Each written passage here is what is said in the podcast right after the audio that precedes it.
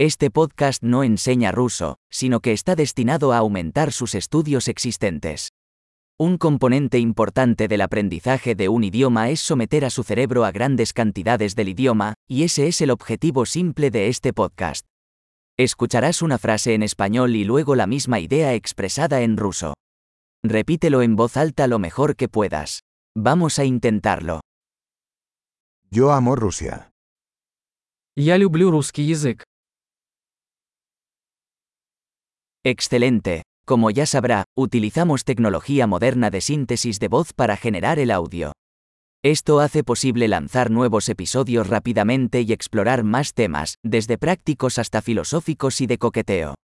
Si está aprendiendo otros idiomas además del ruso, busque nuestros otros podcasts, el nombre es como Russian Learning Accelerator pero con el nombre del otro idioma. ¡Feliz aprendizaje de idiomas!